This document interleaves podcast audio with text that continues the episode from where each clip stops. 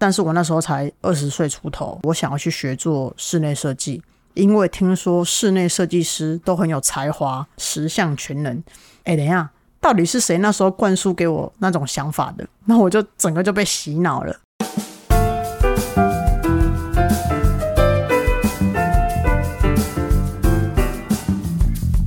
Hello，欢迎来到 Happy Halloween。我是想要突破舒适圈、正在发展新职业、发现艺术新趋势的室内设计师，转做风格师的 Win。今天是自说自话系列的 Win Win 胡说八道之从小助理到开业设计师的日常生活。首先，先恭喜大家耶！我们终于降级了，太好了！我觉得是最近听到最好的消息了。那呃，我觉得也是因为解封的关系啦，所以最近公司的室内设计案子变多了。这也让我想到过去当设计师的生活。为什么 这样听起来像讲回忆录一样？像我是多老了？也有人常问我了，就是说一下子用室内设计师做案子，一下子用风格师的身份做案子，那会不会变换不过来？那坦白说，其实刚开始的时候的确是有点，你知道，就是切换不过来，因为一下子要感性脑，一下子要理性脑，我觉得这样子切来切去，就是有时候身份会错乱。坦白讲，这两年下来，自己也常常训练自己，我觉得还蛮习惯了。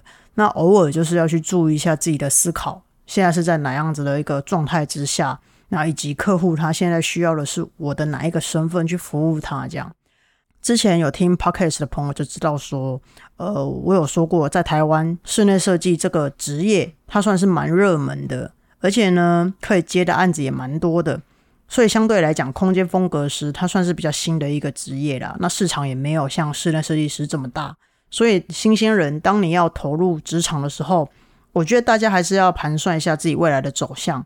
那像我刚开始进入设计圈的时候，嗯，我没有花很多时间去整理，说我到底未来要怎么走。所以我一开始其实有耽误了自己一年的时间，然后有点算是浪费了一年呐。这个故事就要从我很小很小很小很小的时候说起，也没有到很小很小啦，就是大概十六岁的时候啦。我十六岁一开始其实是在平面设计公司上班，半工半读这样。那可能也是因为我没有兴趣，所以上班呢也提不起劲，没有什么事做的时候就会很常打瞌睡。所以那时候我就在想说，哇，这份工作好无聊哦，然后我也不想要整天坐在办公室。我怕这样一整天都坐着，屁股就变大了，所以呢，我就去工地搬水泥了。没有啦，开玩笑啦，干嘛整个乱讲？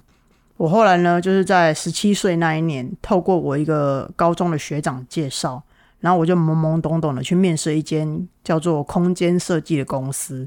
那那一间公司，我那时候去面试的时候，我也不知道那间公司是干嘛的，我也不知道那间公司的名字是什么，反正就十七岁嘛，然后也蛮菜的。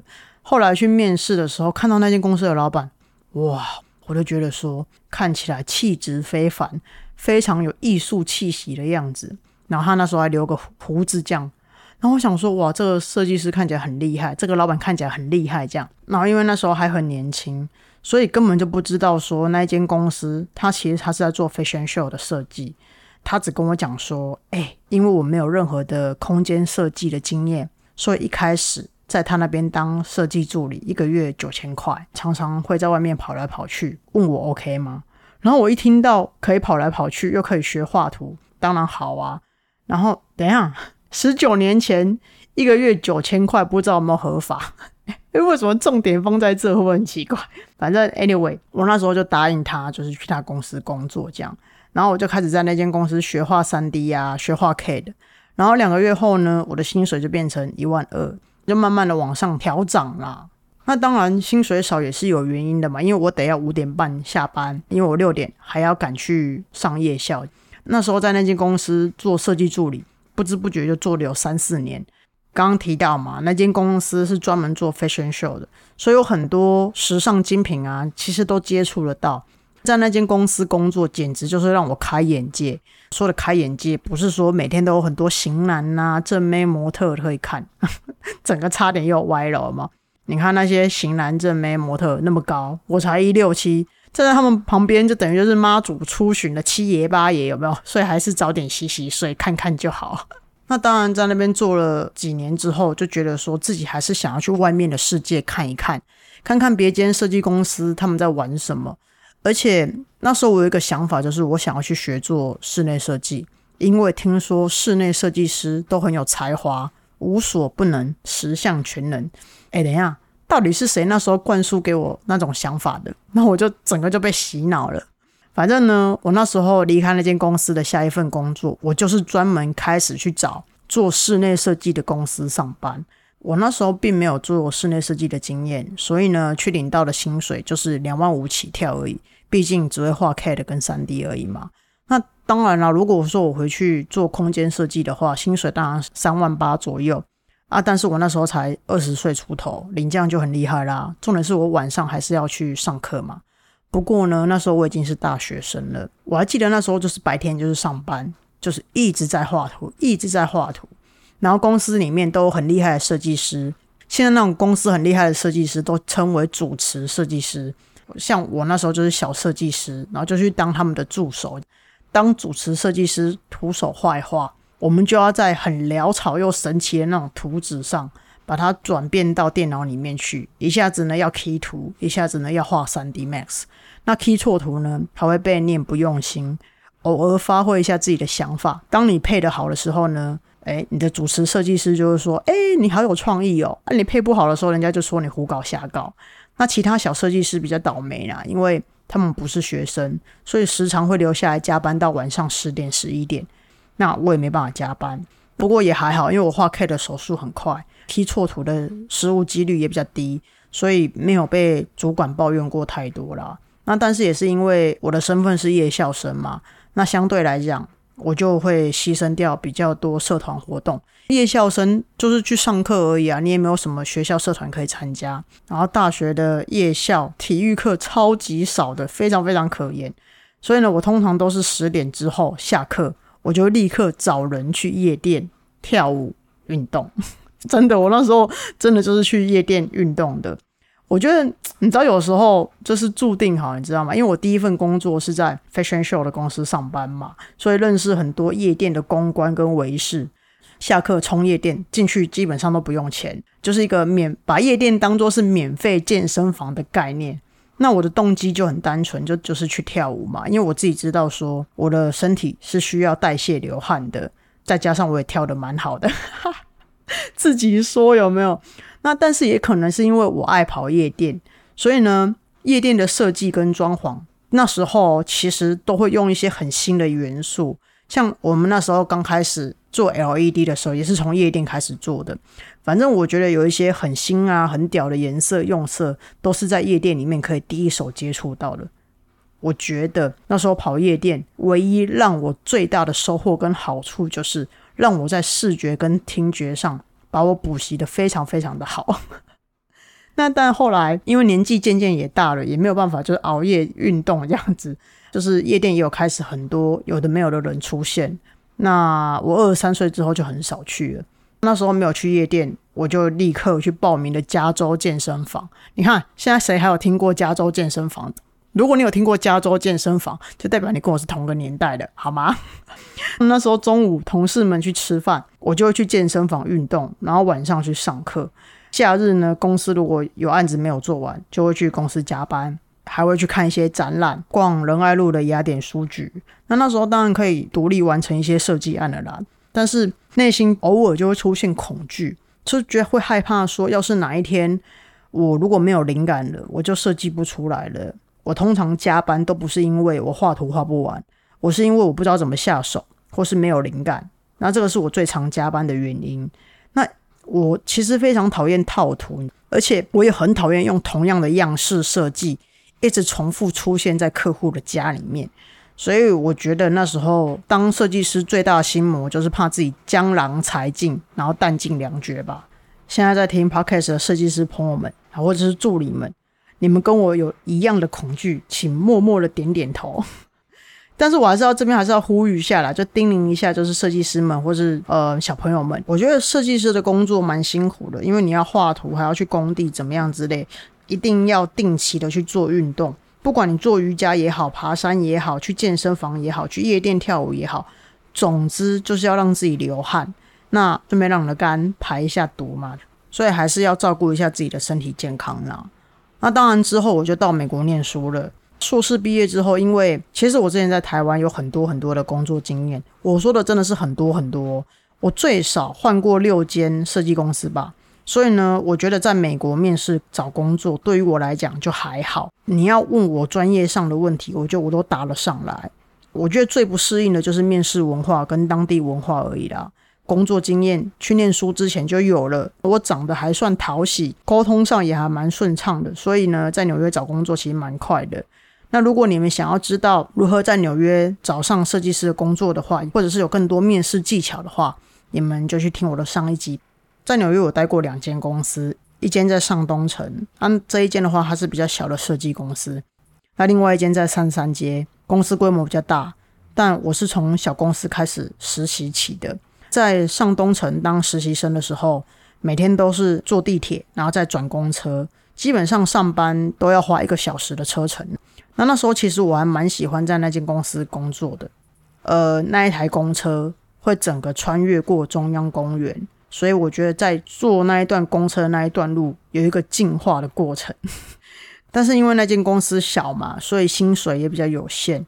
我后来呢就被挖角到三三街，间公司就比较大。那间公司大，步调也很快，基本上是不太允许员工晚上加班。如果说你加班的话，老板就会觉得你，诶，你是不是工作能力不足这样子？因为在三十三街，所以呢六点一到。一楼的酒吧就会开始放很大很大声的音乐，开始营业。所以呢，基本上你也没办法加班。上班的时候一定要很专心的把工作做完，然后你也不可以把它带回家做。那如果你的工作量实在太大，你就只能够选择早上四五点的时候早起到公司去工作。这样，在纽约，呃，设计师的日常就是你要很专注的每一天都在工作，你也没有办法打混摸鱼。那因为美国文化就是很讨厌加班或是超时工作，你只要在时间之内没有完成你的任务或者你的工作事项的话，老板或同事就会觉得你能力有问题。那假日基本上是完全不碰工作的，所以呢，你就会有很多时间可以去地方走走、散散心或是购物舒压。那你待在纽约最好的一件事情就是，你走在每一条大道或每一条街的时候，它都是充满美学元素的。所以你的美感基本上不会太差，你也不用害怕说你会没有灵感。记得我要回台湾的时候，我有去面试新加坡还有香港的公司，you know，在纽约工作跟在那些地区工作环境其实都不会太吓到我。他们的老板都是外国人，所以其实也蛮洋化的。但是我回台湾之后，真的就是很不适应。像我记得那时候我在台湾工作，被某间公司的老板教训。他说：“台湾公司的文化就是情理法，叫我少在那边说什么法理情的一些东西。于是呢，我就花了一年的时间重新适应在台湾的工作和生活。早知道就不要回来，对不对？立刻有没有就是后悔了？这样。”在台湾工作的时候，你需要看老板的脸色。如果你跟到老板，他是一个非常情绪化的人，你讲话用字就要非常非常的小心。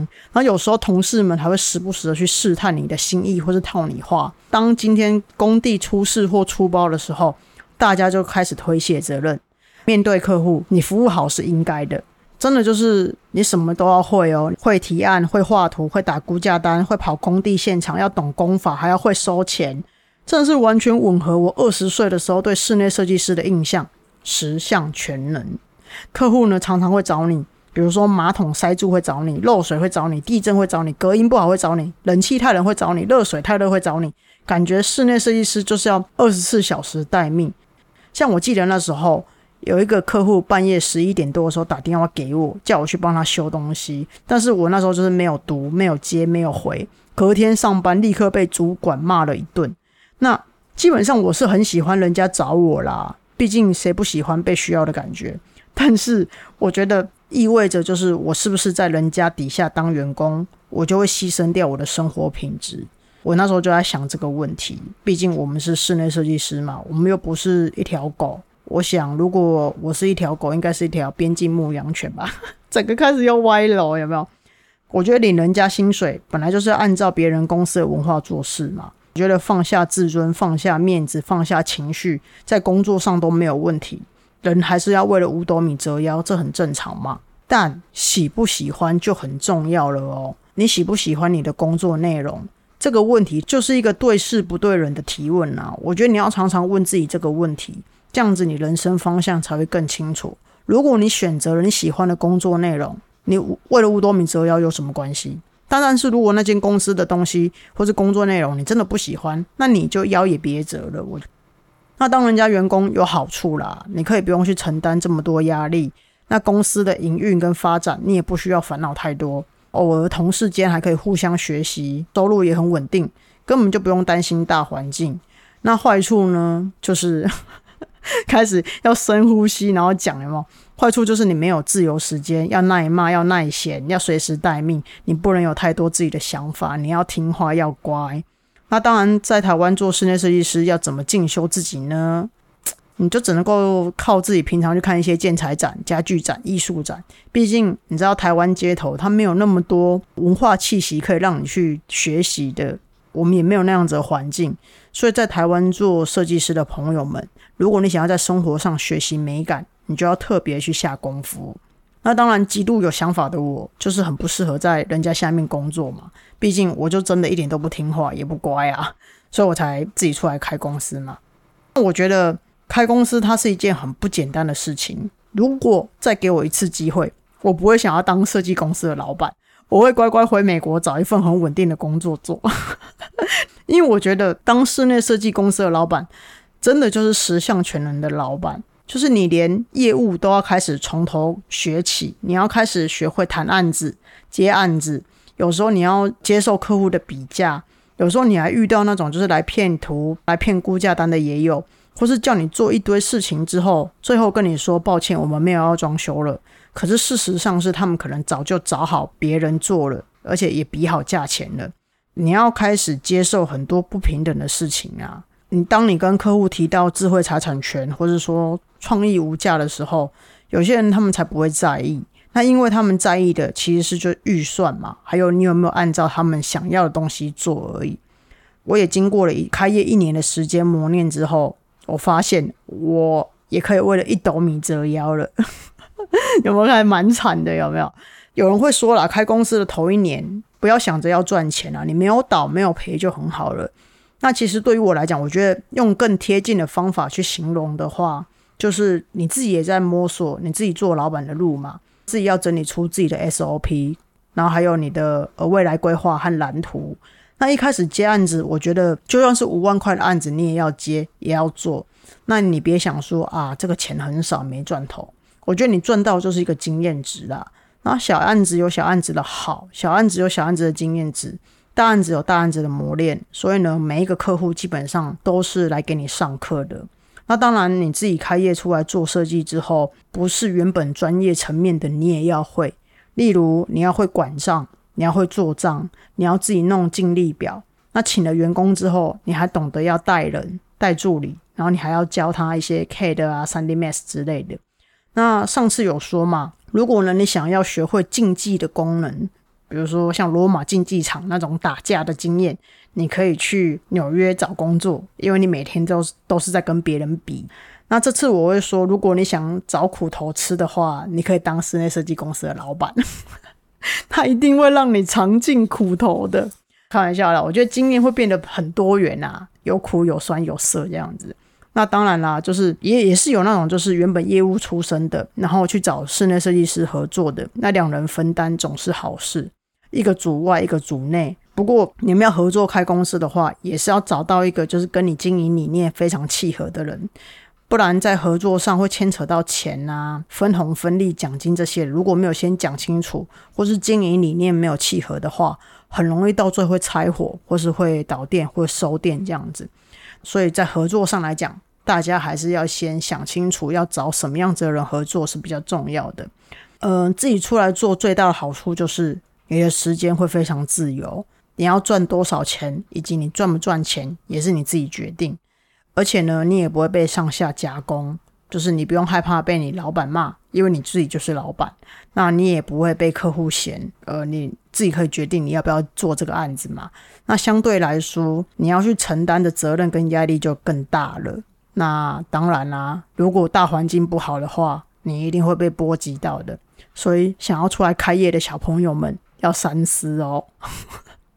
但是如果你以为报名去上 CAD 或是学学三 D，你就可以当室内设计师，我也没有觉得不行呐，只是说你自己开始接案，你就会知道了。当一个不被嫌弃的室内设计师，我觉得真的没有那么简单，真的是一个很有智慧的一件事情。所以，如果你跟我一样想要突破舒适圈，做一点不一样改变，也想要自己 lifestyle 的话，欢迎追踪我们节目哦。谢谢大家收听，我们下次见喽，拜拜。